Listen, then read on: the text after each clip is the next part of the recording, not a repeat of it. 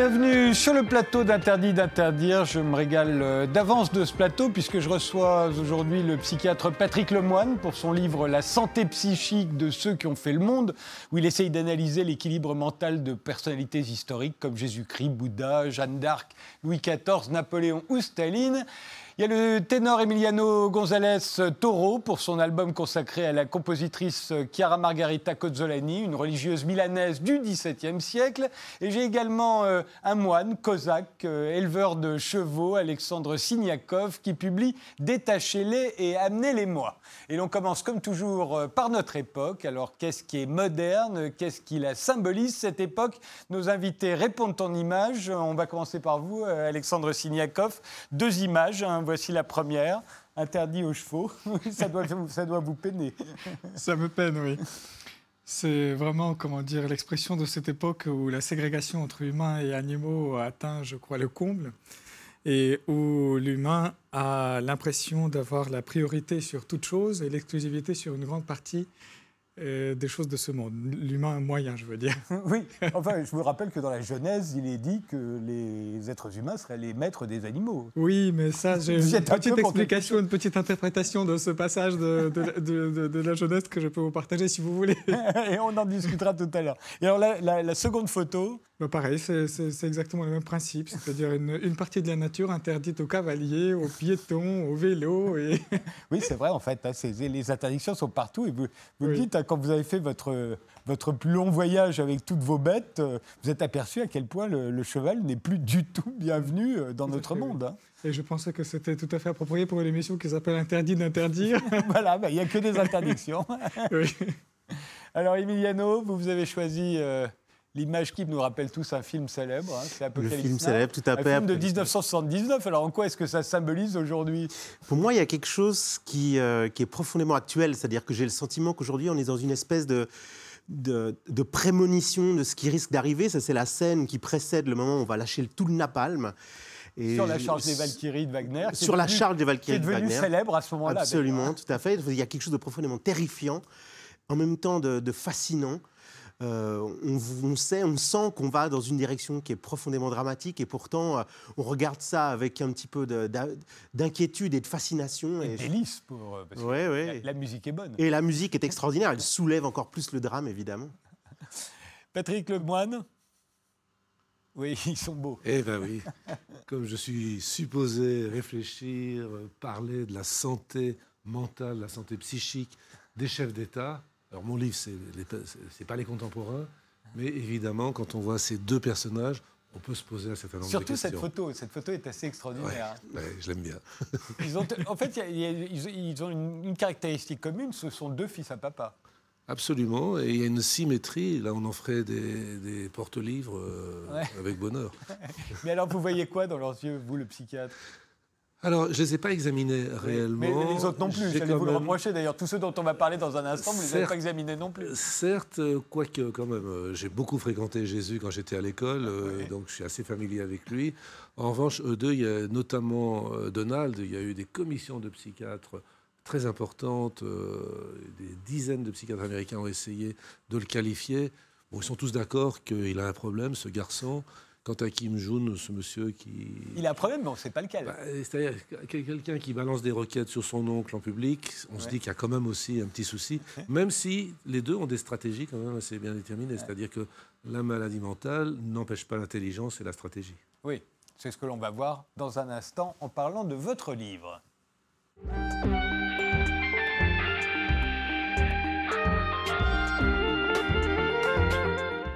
Alors, euh, Patrick Lemoine, vous êtes psychiatre, vous êtes docteur en neurosciences, vous êtes un des grands spécialistes du sommeil euh, et, vous publiez, après de nombreux livres, euh, La santé psychique de ceux qui ont fait le monde chez Odile Jacob. Alors, comme on vient de le dire, vous ne les avez pas examinés, ni Napoléon, ni Jeanne d'Arc, ni Jésus, ni Bouddha, ni Louis XIV, ni Hitler, ni Staline.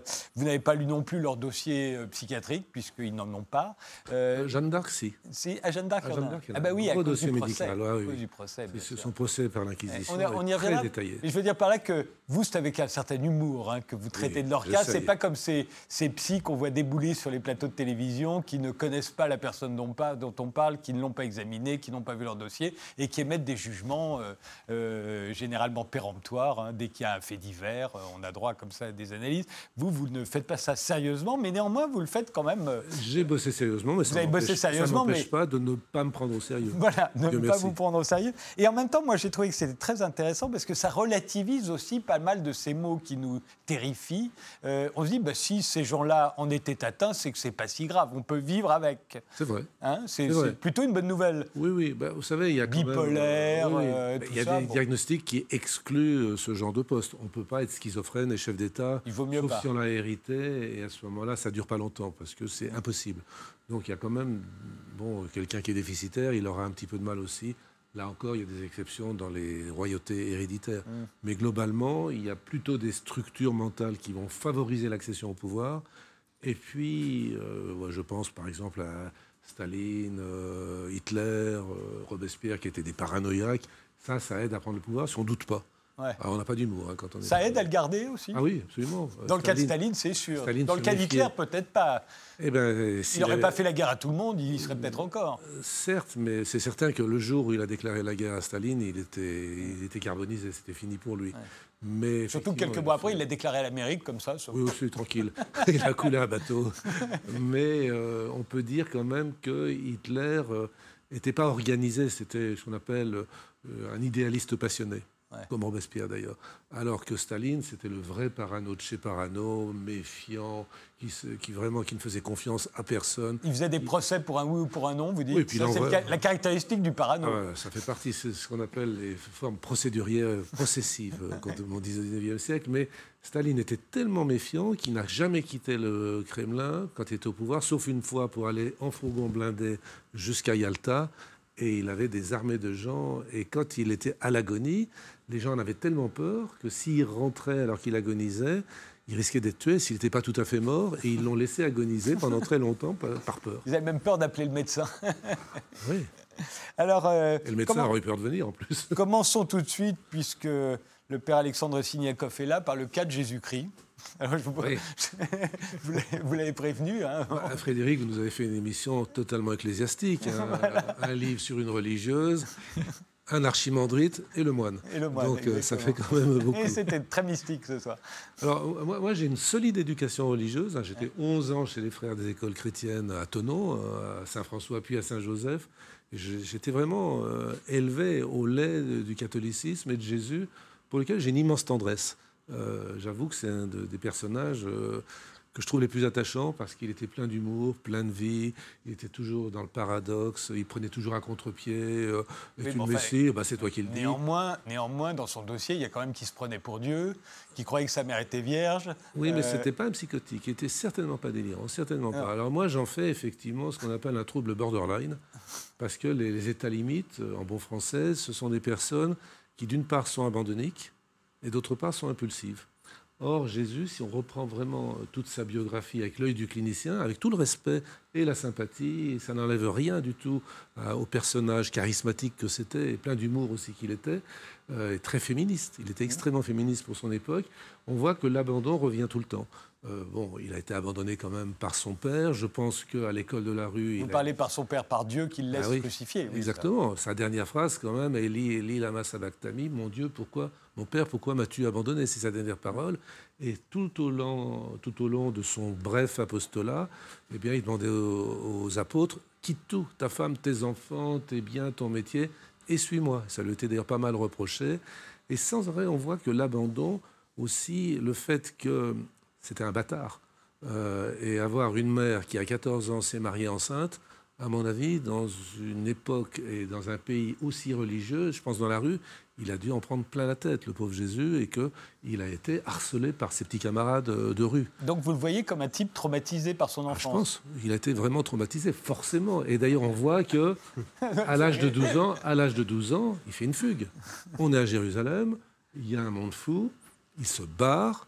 Trois jours, ses parents le recherchent. Trois jours, vous vous rendez compte, vous avez un enfant de 12 ans, il se perd dans la foule.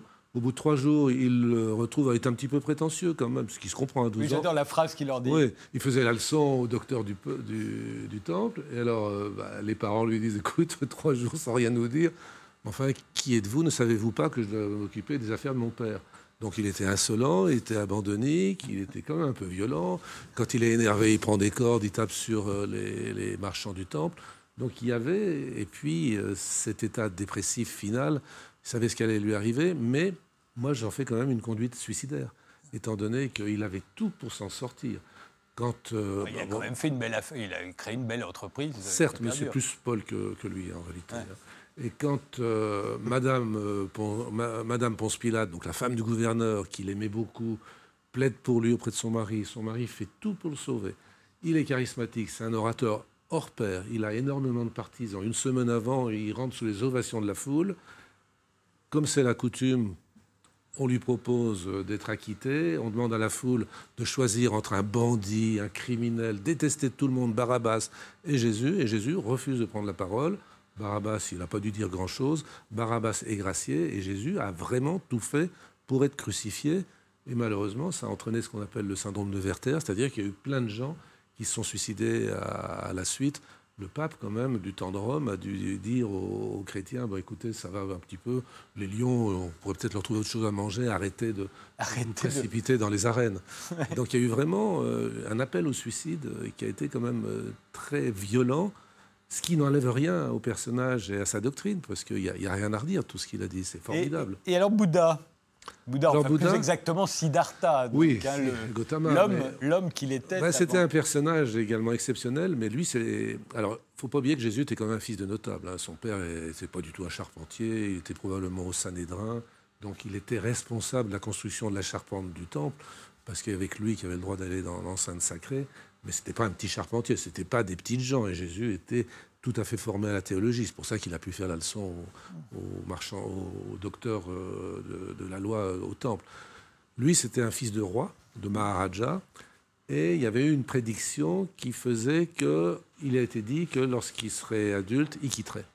Et donc son Il quitterait, père- il quitterait la il ville. quitterait le, le La royaume alors qu'il était l'héritier. Euh, premier traumatisme, sa mère meurt, euh, il avait une semaine à peine, je crois, pratiquement à sa naissance. Donc, premier traumatisme. Deuxième traumatisme, son père, pour pas que la, prophétie se réalise, l'élève dans le coton, dans le luxe. Et il n'a aucune frustration, tout se passe bien pour lui, il est riche, il est beau, il a une belle épouse, il a un enfant, tout va bien. Puis un jour, il prend un cheval, euh, et un suivant, et il va se promener. Et c'est là qu'il a quatre traumatismes, puisqu'il voit un mort, il voit un malade, il voit un pauvre, et il voit, j'ai oublié le quatrième traumatisme. Donc il, se rend compte qu'un jour il va mourir, qu'il pourrait être pauvre, qu'un jour il pourrait être malade, et ça, ça le traumatise profondément. Et là, il fait typiquement ce qu'on appelle un état de stress post-traumatique. Il rentre, il fait une fugue, il abandonne tout, sa femme, son fils, peu importe. C'est assez culturel hein, quand même en Inde, on peut partir euh, assez facilement, c'est presque dans le contrat de mariage. Et euh, il s'ensuit une période d'anorexie sévère, qu'on voit bien ici, Et, et insomniaque aussi. et insomniaque, et anorexique. Et puis, heureusement, il y a une belle jeune fille qui lui offre un yaourt et il guérit de son anorexie. Et là, il comprend que la voie du milieu est la meilleure. Dans certaines traditions, on le présente aussi obèse, comme s'il avait été également hyperphagique à une époque. Ça, c'est beaucoup plus apocryphe. Bref, il devient normal. Il trouve, enfin, normal au point de vue poids, au point de vue comportement alimentaire. Et euh, il, a, il met en place exactement ce que mon ami Boris Cyrulnik appelle la résilience, c'est-à-dire qu'il s'en sort de ce syndrome post-traumatique grâce à la méditation. Il est complètement moderne, il a une, une pathologie moderne et il a une thérapeutique moderne qui est la méditation. Alexandre Signakov, il n'y a pas de blasphème, tout va bien? Euh, blasphème, euh, c'est- pas le, c'est pas important, mais je me demandais d'où vous tiriez certaines de vos informations que vous utilisiez au sujet de Jésus, parce que Des textes, euh, des textes, mon père. bah, c'est-à-dire que des textes, euh, notamment sur l'âge de sa mère, les, les textes canoniques euh, n'en parlent pas. Et puis aussi sur le caractère suicidaire des premiers chrétiens, il y a au contraire des textes des premiers chrétiens qui témoignent de l'inverse. C'est-à-dire que le, le martyr n'est pas quelque chose de recherché, le martyr est quelque chose de subi dans le cas où on n'a pas d'autre solution. Donc c'est pas. Donc Oui, pas tout à fait c'est suicidaire. pas Oui, mais- suicidaire. Oui, mais oui. mon père, euh, il y a quand même euh, cette, euh, je crois que c'est une bulle papale disant aux chrétiens arrêtez de rechercher le martyr. Et après, effectivement, ils sont arrivés. Le- à ce- bien avant euh, l'apparition même de la. Et l'âge de la Vierge, c'est plutôt, je vous un des- l'accorde. les- Un des tout premiers chréti- martyrs chrétiens, Justin, le philosophe, a déjà toute une euh, œuvre consacrée entièrement à la question du martyr. Si vous permettez, Ouais. le tout premier, c'est Étienne. Euh, euh, oui, mais un des Martyrisé tout par premiers, Paul. Justin, c'est le deuxième siècle. Ouais. C'est le début du deux- deuxième siècle et c'est un des premiers euh, chrétiens de- du milieu de, enfin, issu du paganisme. Et, et en plus, de- avec une formation philosophique qui lui permet de mettre ses, ses pensées par écrit d'une manière très compréhensible. Et donc lui, il explique déjà que le, le- le martyr pour le chrétien n'est pas une chose recherchée. Si on peut l'éviter, on l'évite. Ah, mais il, y a des Alors- ex- il y a certainement des exceptions. Il y a eu des martyrs non recherchés, mais beaucoup l'ont recherché. Pierre, Paul euh, n'ont pas fui le martyr du tout, loin de là. Mais ne pas fuir le martyr et, euh, Et le rechercher. et- et le rechercher, c'est Quand on peut sauver et qu'on se livre à son persécuteur, euh, Alors il y, a un cas inté- suicidaire. il y a un cas intéressant, c'est celui de Jeanne d'Arc. Ouais. Euh, Jeanne d'Arc, euh, elle entend des voix, euh, donc déjà on se dit qu'il doit y avoir quelque chose. Elle a une phobie du dépucelage, d'après vous, hein, c'est assez important, Qui lui a coûté la vie, d'ailleurs. qui lui a coûté la vie. Euh, mais au fond, vous la voyez un peu comme on voit aujourd'hui les jeunes Français qui partent en Syrie. En fait, elle, c'est une jeune Française qui va partir euh, C'est vrai, je l'ai euh, les, de djihadiste. les Anglais hors du royaume de France. Elle a 17 ans, euh, euh, c'est une femme en plus. Donc elle est un peu elle est radicalisée au fond pour vous. C'est une djihadiste. de Elle a un côté djihadiste, mais en même temps, c'est une euh, jeune fille extrêmement saine, selon moi, dans sa tête, qui n'était certainement pas hystérique, qui n'était certainement pas psychotique. Il suffit de lire tous les textes, alors là, qui, sont foisonnants. On a vraiment des descriptions cliniques. On sait combien elle pesait, on sait ce qu'elle mangeait, on sait qu'elle n'avait pas ses règles à 18 ans, on sait qu'elle avait un très bon contact, qu'elle plaisantait. Elle était quand même avec euh, la soldatesque et elle riait avec eux. Elle a su créer un esprit de corps avec tous ses compagnons, l'archer. euh, euh, je ne sais pas si c'est un ancêtre du président du, du Sénat, ce Larcher-là, il y avait Gilles Rais, qui était quand même un peu moins fréquentable. Serial killer. Bref, oui, il avait quand même. C'était une fille remarquable de dynamisme et elle avait très typiquement, et là je suis formel là-dessus, une anorexie mentale sévère. Elle est décrite comme extrêmement maigre. Elle mangeait tous les jours, et ça je l'ai retrouvé chez Michel de Grèce, un pauvre bouillon avec quelques méchants croutons de pain qui surnageaient. Et c'est tout. Pas avoir ses règles à 18 ans, ne pas manger, être très maigre et avoir, pardon de la précision, mais ni sein ni fesses, c'est-à-dire C'est- être Ça s'appelle une mannequin. Ça s'appelle une, ça s'appelle une mannequin. Il est possible, il est possible qu'elle aurait pu, sauf qu'elle n'était pas dans les canons de la mode, parce qu'elle s'était fait une coupe qu'on appelait en écuelle à l'époque, et qui était un peu garçonnière. Donc elle est... Mais en même temps, c'est vrai que les mannequins, j'en parle d'ailleurs, Oui, euh, ont l'interdiction d'avoir ce qu'on appelle en médecine les caractères sexuels secondaires, c'est-à-dire qu'ils ne doivent pas séduire les hommes, parce que les hommes, ils assistent au défilé théoriquement. Euh, C'est moins vrai, parce que maintenant les femmes peuvent se payer leur euh, modèle s'ils veulent, leur modèle de robe, mais à l'époque, les, les hommes devaient sortir le chéquier, mais surtout pas désirer la fille. Donc il fallait des fils de fer qui portaient gracieusement les, les modèles. Mais pour en revenir à Jeanne d'Arc, donc, elle était vraiment anorexique, et on sait que la privation de nourriture, j'en appelle à Jésus, 40 jours de jeûne, j'en appelle à Bouddha, 40 jours de jeûne, donne des visions. Et elle, par la privation de nourriture, avait des visions, avait des voix qui n'étaient pas psychotiques. En fait, c'était une chamane, avant tout. Et d'où son charisme et d'où tout ce qu'elle a réalisé en si peu de temps.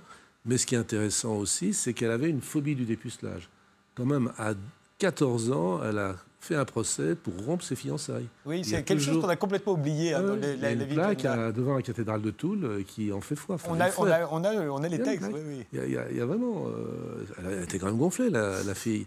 Et ensuite, donc, euh, donc, elle a été examinée sous le, par le gentil dauphin qui a demandé à des matrones d'examiner pour être sûr qu'elle était pucelle, puisque la prédiction disait qu'une jeune fille pucelle de Lorraine sauverait la France. Une ça faisait 100 ans quand même que la prédiction courait.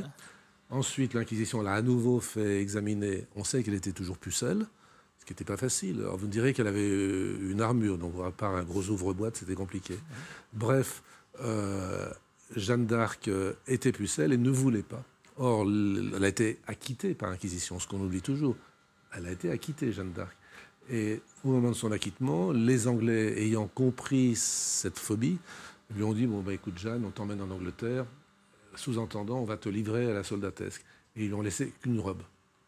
Et là, elle a été terrifiée parce que c'était plus un des pucelages, c'était une tournante, toute une, armée qui lui passait dessus, la pauvre. Donc elle a dit, bah, finalement, Saint-Michel, Sainte-Catherine, Sainte-Marguerite, c'était vrai. Elle était relapse, il n'y avait pas de procès, elle était directement au bûcher. Donc c'est cette peur du dépucelage qui l'a menée à la mort. Le cas de Jules César, rapidement, pour vous, c'est un boulimique sexuel oui. Il y a qu'il y a la fameuse phrase de Suétone, euh, il était le mari de toutes les femmes et la femme de tous les maris. Bah, C'était une langue de vipère. Donc bisexuel, boulimique. Oui, oui, oui. Mais moi, ce que j'aime beaucoup chez lui, qui était quand même au fait de tous les honneurs, qui a eu un triomphe extraordinaire, la guerre des Gaules, tout ce qu'il a fait, le, le, rêve au moment de franchir le Rubicon, où il rêve qu'il prend sauvagement sa mère. Et donc, il demande à un onirocrite de lui interpréter ce rêve. Il était un peu troublé au moment de franchir le Rubicon. Et là, par chance, il n'a pas eu un psychanalyste qui lui a dit, oh là, parlez-moi de Deep et tout ça. Le gars lui a dit, Rome est ta mère, tu dois prendre Rome. Eh. Et il a franchi le Rubicon. Et quand il a eu ce, triomphe derrière son char, pour éviter l'ubris, l'orgueil des chefs d'État, et je crois que nos actuels chefs d'État de tous les pays devraient en prendre modèle, toutes les minutes, à son oreille, un esclave lui disait Memento mori, souviens-toi que tu es mortel ça devait lui rabattre le caquet, d'autant plus que les légionnaires hurlaient des, des, paillardes, expliquant qu'il était le mari de toutes les femmes et la femme de tous les maris. Et euh, il y a les addictions. Dieu sait si on en fait des tonnes aujourd'hui sur l'addiction. On s'aperçoit que dans, les, ah tous ces, ces grands personnages, la plupart sont bourrés d'addictions, euh, aussi bien Louis XIV, addiction au sexe, addiction, addiction alors c'est pas le shopping compulsif, mais c'est les dépenses compulsives. Oui. Euh, ils sont tous addicts au pouvoir, sauf Charles Quint. Ouais, Charles oui, qui l'abandonnera, le seul. Hein, dans, il est dans l'histoire, c'est unique. Il abandonne, il rentre au couvent. Une fois au couvent, il organise ses funérailles auxquelles il assiste. Bon, c'est spécial, Charles Quint. Louis XIV, c'est addiction au sexe, addiction à la guerre. Euh, Marie-Antoinette, euh, addiction au jeu. Et, Churchill, addiction euh, au tabac, ah, à l'alcool, bouffe. Donc en fait, on peut vivre avec des addictions. Ils sont... Je n'ai euh, non, je dirais pas que Jésus, Bouddha euh, était addict. Alexandre le Grand était un alcoolique euh, notoire. J'ai rien trouvé chez David, Saül et Salomon de ce côté-là. De toute façon, Salomon se portait vraiment très très bien. il est très saint d'esprit, très saint d'esprit. il y en a deux que je trouve saint d'esprit, c'est De Gaulle et Salomon. Chacun un bout. Bref, l'addiction est totalement répandue et je pense que pour avoir une telle addiction au pouvoir, il faut avoir d'autres addictions, que ce soit l'alcool, que ce soit Catherine de Russie a une addiction au sexe et, aux dépenses, mais incroyable. Euh, Louis XIV, c'est les petits bras à côté de, Catherine de Russie. Ouais. Et euh, il y a Robespierre, paranoïaque, euh, évidemment. Napoléon, complexe de Deep. Oui, et syndrome d'apnée du sommeil. qui lui a fait faire toutes les bêtises, parce que la campagne de Russie euh, bah, c'est comme Hitler, il n'aurait jamais dû. Il il dort pas au début, ça lui réussit parce qu'il est très dynamique, mais le jour où il a des apnées, il devient hypersomniaque, il s'en plaint, il a un affaiblissement cognitif et il fait des erreurs monumentales. Et tous ces généraux euh, s'en plaignent en disant la guerre, il faut être rapide. Et lui, il est complètement ralenti, il est gros, il, a un menton en arrière et sur son masque mortuaire, on voit que c'est un syndrome d'apnée du sommeil. Et trouble bipolaire, vous dites, euh, Napoléon? Je ne suis pas aussi formel, je... suspect suspect. Et apparemment, il avait des grandes variations. Vous l'auriez soigné comment oh, Je pense quand même que je lui aurais donné ce qu'on appelle un réduculateur de l'humeur. Je lui aurais sans doute donné un, bon traitement de ce côté-là. Ah. Alors Staline, Staline euh, et Robespierre euh, et Hitler s'étaient directement internés en, en, unité pour malades difficiles. Cela dit, vous auriez été le psychiatre de Staline, je pense qu'il vous aurait interné avant que vous ne l'interniez. J'en ai peur. J'en ai peur. C'eût été dangereux. Mais, mais, Robespierre aussi, c'était pas facile. Hein. Mais, mais c'est on voit bien que dès l'instant où vous parlez de, Staline ou d'Hitler, vous redevenez sérieux dans votre livre. Oui, vous savez, il n'y a, pas la distance. On peut, on peut rire de Louis XIV. Il n'y a pas que ça. C'est qu'il y a d'un côté les dictateurs sanguinaires qui sont des psychotiques, des paranoïaques. Euh, et c'est pas des marrants quand même. Hein. C'était pas des. La, caractéristique du paranoïaque, c'est l'absence d'humour et de doute. Et puis les autres, ils sont plus comme un névro, ils sont plus marrants, ils ont de la fantaisie. Louis XIV était très rigolo par moment. Il avait alors c'est vrai que son comportement, lorsqu'il se permet d'avoir des relations extra-conjugales avec la Montespan devant toute la cour, euh, en public, c'est Enfin, selon le point de vue, ça peut être rigolo ou au contraire très méprisant. Enfin, ça engendre pas la mélancolie. Un commentaire, euh, Emiliano? J'ai toujours beaucoup de peine à parler à côté d'un psychiatre. J'ai toujours l'impression que je vais dire une chose qui va forcément trahir le monde, la moindre Je ne travaille jamais quand je ne suis pas payé pour. bon, tant mieux, tout va bien alors. Non, c'est des mondes qui me sont totalement étrangers. Euh, J'entendais tout à l'heure la, la, conversation euh, qui était passionnante d'ailleurs. J'avais l'impression d'être déjà à Roland Garros et puis de voir les échanges comme ça. Euh, euh, oui, non, mais quand même, oui, non, mais. Et je trouve ça très intéressant, mais c'est vrai que c'est quelque chose sur lequel j'ai pas vraiment porté mon regard et mon attention, donc je me permettrai pas de commentaires particuliers à ce sujet. Le livre s'intitule La santé psychique de ceux qui ont fait le monde. Il est signé Patrick Lemoine et il est paru chez Odile Jacob. On se retrouve juste après une pause.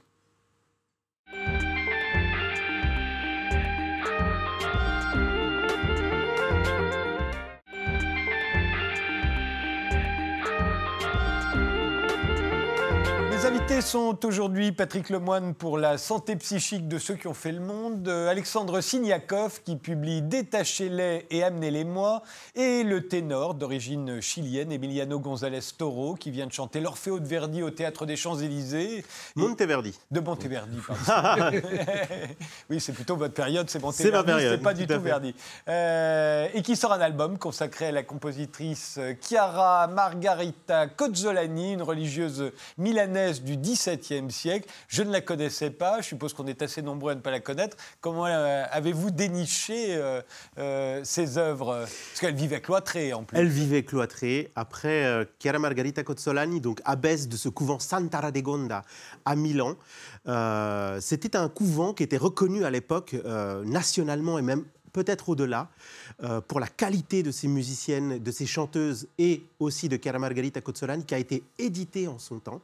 Ce qui, pour une femme, ah, déjà à cette époque, pour un musicien d'être édité au XVIIe siècle, ça signifiait beaucoup. Ça voulait dire, c'était tellement cher qu'on ne le faisait pas pour des œuvres. Ah oui, l'imprimerie à l'époque, ça coûtait cher. C'était vraiment un choix délibéré. Donc quand on sait qu'elle a été imprimée, ça voulait dire que déjà en son temps, elle était reconnue comme une musicienne d'immense qualité. Et qu'on pouvait donc, en étant une femme, être reconnue comme une musicienne, au contraire de ce qu'on a tendance à croire aujourd'hui. Tout à fait. Même si elles n'étaient pas nombreuses, elles pouvaient l'être. Non, elles n'étaient vraiment pas nombreuses. Et surtout, euh, euh, ce, qui est, ce, qui est, fabuleux, c'est de se dire qu'elle avait un peu le même style de, travail, un peu comme, euh, comme Bach l'avait, lui, dans, sa propre euh, congrégation. Ou même Monteverdi, cette espèce de, maître de chapelle, en fait, qui s'occupe d'accueillir les, nouveaux, les nouvelles recrues, les nouvelles religieuses, pour les faire travailler, pour les former, pour gérer aussi tout un, tout, euh, un cadre de formation musicale pour toutes ces, toutes ces chanteuses et toutes ces religieuses. Et comment est-ce qu'on l'a découverte? Bah, Tout simplement, c'était euh, il y a à peu près trois ans, si je ne me trompe pas, où j'étais à Crémone avec ma femme pour une production aussi de l'Orfeo pour le festival de Monteverdi euh, dans la ville de Monteverdi. Et ma femme, qui adore arpenter et chercher des, partitions incroyables partout, a, a, vraiment écumé une grande partie des bibliothèques de la région. Et on est tombé sur cette partition. Et quand on est revenu de Crémone, on a commencé à faire un tri de la quantité euh, énorme de choses qu'elle avait copiées et prises avec elle. Et on est tombé là-dessus et je me suis rendu compte qu'il y avait euh, quelque chose d'assez extraordinaire qui me rappelle beaucoup ce compositeur que je connais très bien, qui est Claudio Monteverdi, euh, du, XVIIe, évidemment italien, mais plus de l'école de Mantoue et de Venise. Et du coup, ça nous ouvrait une espèce de nouvelle porte, parce que la musique milanaise du XVIIe, finalement, en ce qui me concerne, était relativement méconnu. Et on va en entendre tout de suite un extrait, puisqu'on va vous voir euh, diriger et interpréter euh, euh, ces vêpres, les vêpres de, de, Chiara Margarita, avec l'ensemble que vous avez formé, I Gemelli. on vous regarde.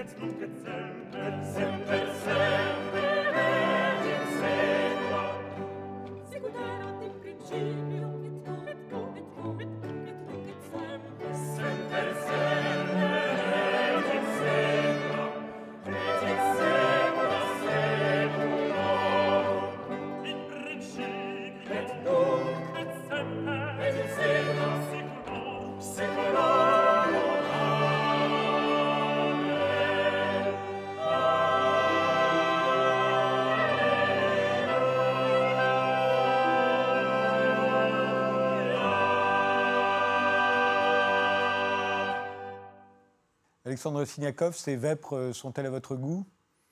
Ah, moi, je suis un passionné de baroque, de musique baroque, de, de la musique Vous un, un, de ses principaux interprètes. Mais oui, bah oui, justement, je suis tout à fait euh, flatté et heureux d'être sur le même plateau. Et euh, alors, qu'est-ce qu'elle a de particulier, euh, cette, cette religieuse milanaise, en tant que compositrice Qu'est-ce qu'elle a de particulier? Je pense que ce qu'on peut vraiment lui, donner, c'est cette capacité de donner beaucoup de lumière dans cette musique? Euh, il y a évidemment un travail sur la rythmique qui est très important, avec systématiquement un travail sur le, passage du trois temps au deux temps et au quatre temps parfois, euh, qu'on appelle Cisco Altera qui permet en fait de garder ce qu'on appelle un tactus extrêmement rigide, entre guillemets, en tout cas très strict, et tout en donnant le sentiment qu'en fait tout flotte systématiquement, qu'on passe de 1, 2, 1, 2, 3, tout ça systématiquement dans, la même battue. Et ça nous permet justement, elle a, fait un travail sur cette musique qui est absolument phénoménal, euh, surtout sur tous ces motets, et qui, nous permettent justement d'aller au-delà un tout petit peu de ce qui se fait habituellement dans cette musique euh, de cette époque. Euh, vous avez commencé par étudier le hautbois, ouais, hein, qui, est, qui, est, un instrument alors très mélodique, avec un beau timbre. pourquoi le hautbois? Pourquoi le hautbois? Parce que j'ai vu le film Mission. Euh, quand j'étais enfant. Ah, et la musique des New Morricone. Et la musique des New Morricone avec l'immense et extraordinaire solo de hautbois qui m'a totalement impacté. C'est souvent le hautbois est souvent utilisé dans la musique de films. Hein. Dans Harry Potter, il y a aussi pas mal de hautbois. c'est vrai, mais c'est vraiment un instrument qui est emblématique et le corps anglais encore plus, euh, plus plus discret comme ça d'un point de vue médiatique si j'ose dire, mais qui est vraiment son pendant et qui est le côté un peu plus le grand frère un peu rassurant, mais du hautbois. Euh, Donc vous, êtes, devez être le, seul ténor euh, qui ose admettre qu'il est arrivé à la musique classique par Ennio Morricone. Mais ça ne me dérange pas du tout, il n'y a pas de souci. Ennio Morricone, c'est un immense compositeur. Ah oui, ça c'est sûr. Euh, pourquoi vous êtes-vous tourné vers le chant à un moment? En fait, j'ai commencé par le chant quand j'étais enfant. mes parents étant très fans de, chant et de, de, chorale, en fait. Et ma mère, quand je devais avoir 7-8 ans, elle m'a inscrit dans une chorale d'enfants. Et euh, quasiment immédiatement, cette chorale d'enfants été choisie à l'époque pour faire euh, ces petits rôles d'enfants dans les opéras au Grand Théâtre à Genève, où je suis né. Et je me suis retrouvé à 8-10 ans, tout de suite sur scène, à côté d'immenses chanteurs à, l'Opéra de Genève, chanter dans Tosca, Carmen ou, ou Hansel et Gretel. Et tout de suite, euh, vraiment, je mettais déjà dans mes rédactions que c'était mon travail, en fait. Pour moi, c'était clair, euh, ça allait être mon travail, je le savais. Et après, il faut s'arrêter parce qu'on mue, c'est ça C'est ça. Après, il y a la période de la mue, c'est la période à peu près où j'ai commencé le hautbois, d'ailleurs, pour un peu faire... compenser. Compenser, continuer à travailler mon instrument, mais d'une autre façon. Et comment vous êtes-vous aperçu que vous étiez ténor? On s'en aperçoit pas vraiment en fait. Tout seul, c'est très difficile de s'en apercevoir. Il faut aller chez son professeur. Je suis retourné chez notre maîtresse de l'époque de, la chorale qui commençait à me faire travailler. Puis après, m'orienter vers un autre professeur un tout petit peu plus indiqué pour les voix déjà masculines euh, formées. Et puis là, bah, du coup, on commence à définir une tessiture. Alors, si on a un peu des aigus, on commence forcément à imaginer qu'on est ténor. Après, toute cette technique des ténors est toujours un vaste sujet puisque évidemment quand on chante du baroque, c'est pas du tout le même genre de technique que dans la musique dite classique, euh, qu'on aborde déjà à partir de la moitié du XVIIIe siècle jusqu'au XIXe siècle. Et euh, on n'abordait pas du tout toute cette sphère de la quinte aiguë de la même façon. Euh, jusqu'à même que les ténors, c'est l'aigu. Hein. C'est l'aigu. On a tendance à penser que les ténors, c'est le grave, mais non. Mais ça, c'est l'aigu uniquement dans la musique qu'on considère aujourd'hui moderne, c'est-à-dire euh, à partir de Rossini. Jusqu'à Rossini, les ténors, c'était pas l'aigu. Les ténors passaient en aigu en voix de tête. Ah oui. Et, c'est la voix de tête et la voix de poitrine. Hein, exactement. et entre Nourri et Dupré, c'était là les, deux fameux ténors de l'époque. La, grande désillusion, c'était quand l'un des deux arrivait à faire un ut de, poitrine et pas l'autre euh, jusqu'à en arriver au suicide de, Dupré. Donc c'était vraiment euh, absolument une tragédie pour lui. Mais Rossini détestait vraiment les, aigus de poitrine. Pour lui, il en écrivait, il avait, dans sa correspondance, on a des traces où vraiment il, écrit sa désapprobation absolue de, de, l'aigu de poitrine. Donc c'est quelque chose qui vient faire un aigu de poitrine Non, ici, non. Et en plus, j'ai fini extrêmement tard aujourd'hui, ce serait un fail total. Euh, alors moi, votre métier, je trouve ça fascinant parce qu'il il vous faut chanter sur scène, hein, j'entends. Oui. Il vous faut chanter, vous devez jouer la comédie, vous devez bouger, on bouge beaucoup hein, sur une scène euh, d'opéra. Euh, on a des costumes qui sont quand même souvent embarrassants, il faut le dire. Ça peut arriver. Bon. Euh, vous devez tenir compte du metteur en scène, des indications assez précises. Vous devez tenir compte du chef d'orchestre. Mhm. Si en plus vous documentez un peu ce qui est votre cas, vous devez tenir compte du compositeur qui a quand même laissé un peu de traces. Comment on ne vient pas alors ce qu'appellerait ce que Patrick Lemoine appellerait un schizophrène. je ne sais pas comment on ne devient pas un schizophrène. Je n'ai pas fait ce métier parce que j'ai eu envie absolument de, de mettre en avant euh, mes propres compétences. Je pense que c'est ah parce bah que j'ai été appelé là-dedans. On a tellement de choses Il y a tellement faire, de choses à faire, en fait, au final. on n'a pas le temps d'être soi-même. C'est quelque chose que j'ai compris, euh, j'en parlais pas plus tard que hier soir avec ma femme, une fois qu'on a fini le spectacle. Euh, on se disait, c'est fabuleux, on a réussi à faire un projet qu'on menait, à, on, a, vu naître, enfin, on l'a créé depuis pratiquement deux ans, et hier, c'était enfin le moment. Vous parlez de l'Orphéo De l'Orphéo, il y avait une espèce d'échéance de, quand même très importante pour nous, et là, on a vraiment aussi tout fait. et du coup, c'était très important important de tenir le coup et de ne pas foirer, si j'ose dire, l'instant et de pouvoir euh, quand même profiter aussi de tout ce travail qu'on avait effectué pendant tout ce temps-là. Euh, pour nous, c'est vraiment un sentiment de, de, servir une œuvre. Et quand on sert une œuvre, forcément, il y a une part de nous qu'on doit un peu mettre de côté. Vous ne l'avez pas toujours fait. Hein non, mais non, évidemment. On se souvient, vous aviez eu d'assez mauvaise réputation, c'était pour le retour d'Ulysse, où vous aviez dévoré une pizza oui, mais après, pendant le monologue du troisième acte. Oui, c'est vrai. Ça vous avait été beaucoup reproché. Ça m'avait été reproché, mais en même temps, après, c'est, on, incarne un personnage, le, personnage du bouffon glouton dans une cour.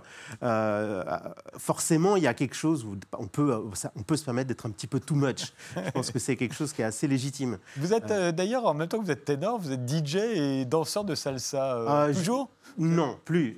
j'ai besoin de sommeil. j'ai besoin de sommeil. Non, j'ai été, j'ai été DJ de salsa pendant très longtemps. Ça aussi ne doit pas faire sérieux.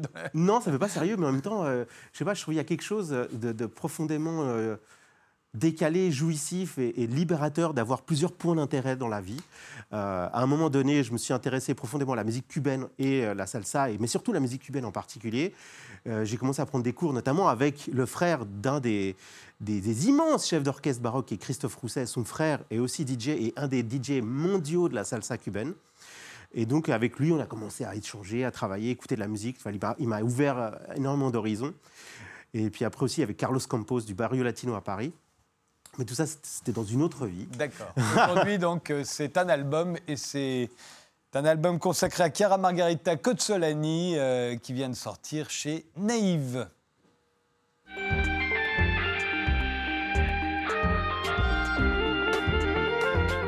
Alexandre Siniakov, euh, vous êtes russe et français. Vous êtes euh, moine, euh, vous êtes à la tête du séminaire orthodoxe russe euh, en France, vous êtes recteur plus exactement hein, de ce, séminaire, et donc désormais éleveur de chevaux, ce que vous racontez dans Détachez-les et amenez-les-moi, un livre qui vient de paraître chez Fayard. J'aurais dû préciser que vous êtes également cosaque, ou du moins descendant de cosaque. Alors en quoi le, le sang cosaque vous a-t-il gouverné au point de faire de vous un éleveur de chevaux? Qu'est-ce qu'il y a comme ça chez les Cosaques? Quel est le rapport euh, qui, se, qui se euh. transmet de génération en génération finalement? Ben, C'était toute la vie des Cosaques, la vie de, cavaliers. C'était des populations des frontières de la Russie libres et jouissant d'une certaine autonomie par rapport au pouvoir public jusqu'à Pierre le Grand au moins, c'est-à-dire jusqu'au au début du XVIIIe siècle, et qui donc euh, menaient une vie très rurale avec les chevaux et qui mettaient à disposition des, pouvoirs civils euh, auxquels ils rendaient service euh, leur capacité de cavalier pour défendre les frontières du pays. Capable en plus de chevaucher pendant des durées absolument interminables. Exactement, oui, et qui avait même euh, aussi élevé des chevaux extrêmement endurants, capables aussi de supporter toutes ces longues distances, ces combats, n'ayant peur de rien. Ces chevaux qui sont d'ailleurs en voie de disparition aujourd'hui un peu en Russie, ils existent encore, mais ils ne sont pas très nombreux. Et donc, euh, à partir du XVIIIe siècle, ces Cosaques euh, ont vu leur autonomie diminuer par rapport à un État moscovite de plus en plus centralisateur. Et finalement, ils ont participé dans, les années 1720, 25, 30, dans des grandes insurrections contre Pierre le Grand, les insurrections qui ont fini dans des bains de sang. Et la majeure partie des Cosaques qui n'ont pas voulu accepter une nouvelle existence très contrôlée par l'Empire ont dû s'exiler. Donc ma famille en faisait partie. Euh, je suis le premier euh, à, être né en Union soviétique parce que tous mes ancêtres, depuis 1720, étaient euh, d'abord dans le Khanat de Crimée, et puis quand il a été pris par Catherine la Grande dans l'Empire ottoman, où là, ils ont conservé ce mode de vie extrêmement libre, toujours à cheval. Jusqu'au retour en Union soviétique, où là, malheureusement, notre histoire cavalière s'est terminée.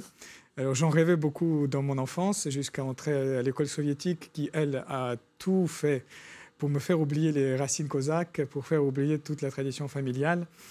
Et je me suis laissé faire pendant quelques temps, et puis en redécouvrant l'Évangile, euh, de manière euh, indépendante de mes grands-parents et de mes parents. J'ai redécouvert aussi mes racines cosaques et la vieille passion euh, enfantine, le vieux désir d'enfant d'avoir un cheval s'est réveillé, mais il n'a plus prendre forme qu'ici en France. Alors ça s'est passé en 2016. Hein. Vous avez commencé avec des ânesses. J'ai commencé avec des ânes puis avec euh, un, premier cheval euh, euh, que vous êtes allé chercher, ce qu'on appelle les trotteurs réformés. En France, on a, on a une, toute une race de trotteurs français, et puis il y a ceux qui n'ont pas les capacités, qui ne peuvent pas devenir des chevaux de course, alors on les abandonne un peu. Vous êtes allé en récupérer un, puis une jument, parce qu'il lui fallait de la compagnie, puis un cheval allemand, et vous êtes maintenant à la tête. Peut-être qu'il en, est, il y en a encore plus depuis, oui, il y en a un dernier, un cheval de, du Caucase, de votre région. Et depuis, il y en a encore un. voilà. Et euh, vous, vous, les placez à un rang assez élevé hein, euh, dans, la, dans, la, dans l'ordre de la création, euh, ces, ces, animaux J'ai beaucoup d'admiration pour ces animaux, à la fois les ânes et les chevaux. J'aime beaucoup les autres animaux également. J'ai des chiens aussi. je suis sur le point d'ailleurs d'en adopter un deuxième du Caucase aussi. Mais les chevaux et les ânes, je ne sais pas pourquoi, mais ces animaux me paraissent les plus spirituels de tous les animaux. Oui, au sens véritablement littéral. Hein. oui, au sens littéral. Vous, allez annoncer euh, la résurrection du Christ euh, à votre, euh, à votre âne, à votre ânesse, et vous voyez bien, enfin c'est ce que vous racontez, hein, que dans son regard, qu'elle est au courant. Alors, Pour vous, ça ne fait aucun doute. c'est subjectif, évidemment. C'est un ressenti dont je peux accepter tout à fait qu'il soit, qu'il ne soit pas pris au sérieux par les autres. Mais c'est vrai que euh, depuis que je les côtoie, les ânes et les chevaux, j'ai l'impression que de tous les animaux domestiqués par l'homme, ce sont les plus spirituels. Et euh, à, beaucoup d'égards, ils, m'ont énormément surpris, ils m'ont beaucoup apporté, ces animaux, ils m'ont vraiment transformé. C'est ce qui rend ce, livre particulièrement intéressant, parce que vous y racontez, alors dans les détails, effectivement, votre rapport à chacun de ces animaux, comment, au fond, la confiance s'établit euh, euh, de leur part envers vous, et puis de vous envers eux.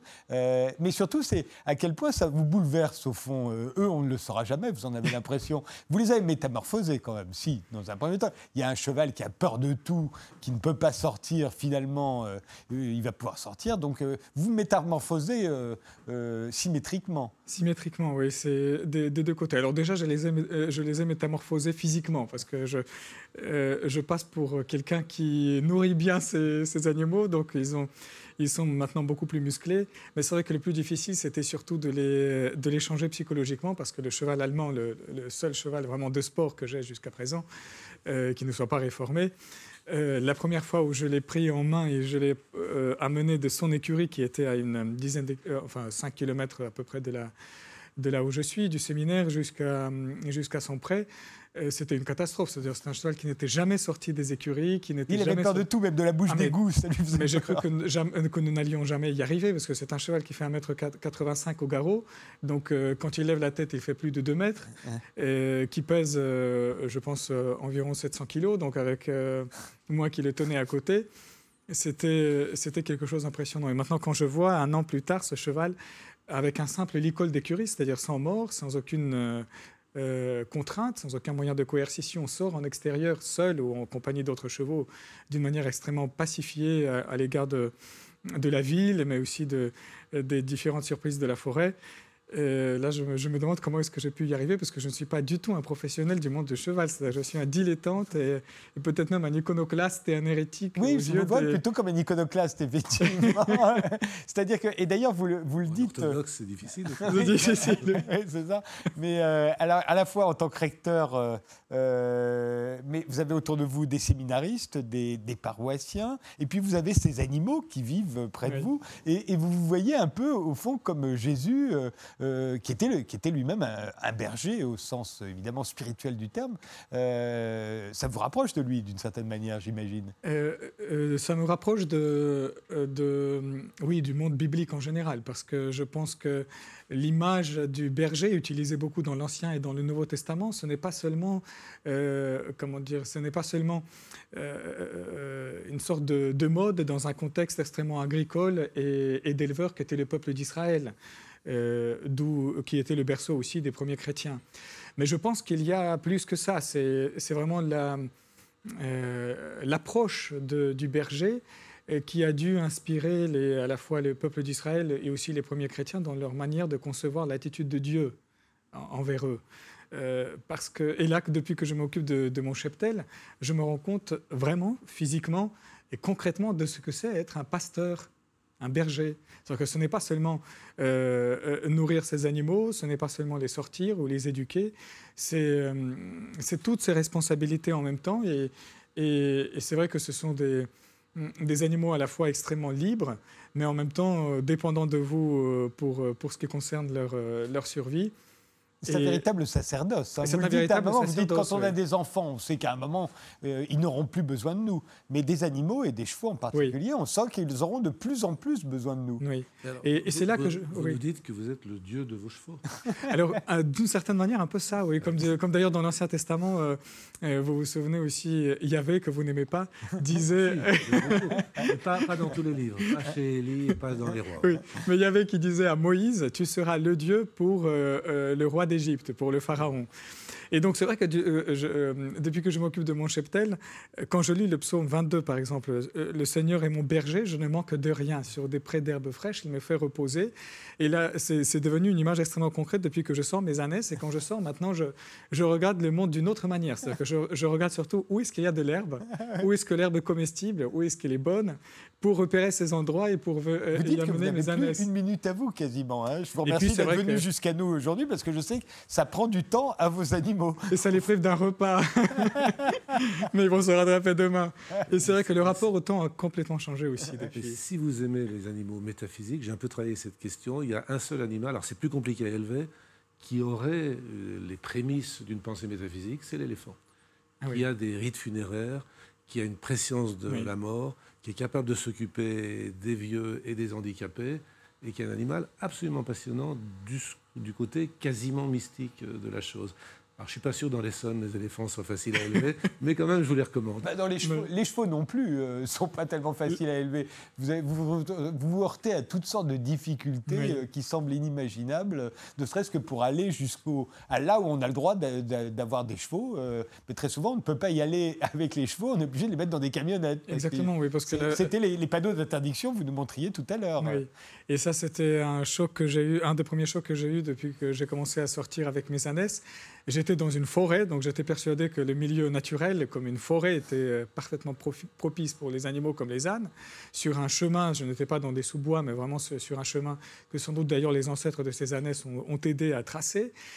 Euh, et, donc, euh, je vois des gardes forestiers qui m'arrêtent et qui me disent Vous n'avez pas, droit d'être là. Je tombe des nues. Je dis Comment, comment ça va? Parce qu'il y a des pistes spéciales cavalières et d'autres qui ne le sont pas.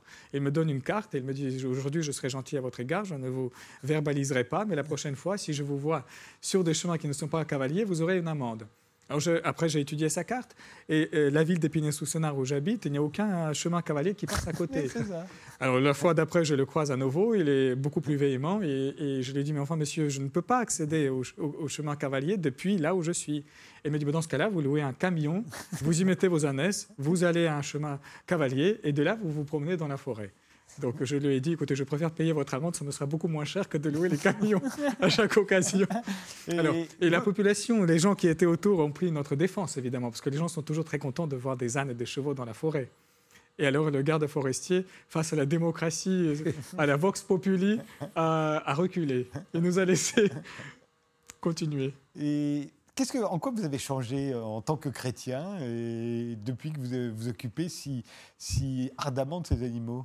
Alors là, c'est vrai que nous avons déjà abordé cette question, le rapport au temps. Euh, depuis que je les ai, euh, j'ai drastiquement réduit mon temps de sommeil. parce que surtout en hiver, où il faut les nourrir beaucoup plus fréquemment en cause des températures. Vous les servez en fait. Vous dites normalement, très souvent, les animaux euh, nous servent. Là, vous avez choisi de les servir. Oui, et d'ailleurs, pour revenir à ce que vous disiez sur le livre de la Genèse, la euh, Genèse, la domination de l'homme sur l'animal, moi, c'est comme ça que je comprends la supériorité de l'homme qui est doué de la parole et de, et de la raison par rapport aux animaux. Pour moi, c'est une supériorité dans le sens de Jésus-Christ, c'est-à-dire une supériorité de service une primauté de service à l'égard de, ceux que nous considérons comme, euh, comme plus faibles que nous, euh, mm. au, moins sur le plan intellectuel. Donc euh, je, vois comme ça la domination de l'homme sur la nature, sa capacité à la servir, à servir dans ses intérêts à, elle, à eux, les animaux et à la nature en général. Et donc, pour les servir, j'ai dû réduire le temps de sommeil, j'ai dû complètement réorganiser ma journée qui ne laisse plus de temps au loisir. Donc il faut vraiment réduire aussi le. J'ai réduit beaucoup, euh, ça, et ça je le gré, euh, le temps passé dans des modalités, même ecclésiastiques. Vous voyez, c'est-à-dire que maintenant les, cocktails, les dîners, les déjeuners, pour moi c'est absolument impossible parce que j'ai cet être, euh, cette paire d'yeux qui m'attendent en bordure de euh, de leur prêt. Euh, c'est très drôle, dans votre livre, on a l'impression vraiment de former une famille. bah, euh, je, je, le considère comme une famille, c'est vrai, oui. donc, ce qui n'est pas sans créer une certaine jalousie de la part de la communauté humaine du séminaire. Ils ont lu le livre, je parle de la communauté humaine, évidemment. Alors, la communauté humaine, je ne sais pas encore s'ils ont lu le, livre en tout cas, personne, parmi les laïcs, j'ai déjà entendu des fidèles laïcs qui viennent à à nos liturgies m'en parler, mais parmi les séminaristes, personne n'a abordé encore le sujet. Enfin, cela dit, la photo qui est sur la couverture du livre, c'est un de, nos anciens séminaristes qui est resté comme formateur au séminaire. Donc, c'est un confrère, collègue aujourd'hui, qui a fait cette photo et qui est le seul d'ailleurs de toute la communauté à monter avec moi euh, très régulièrement. C'est Alexei, donc. Alexei, oui. Voilà qui est un des personnages du livre.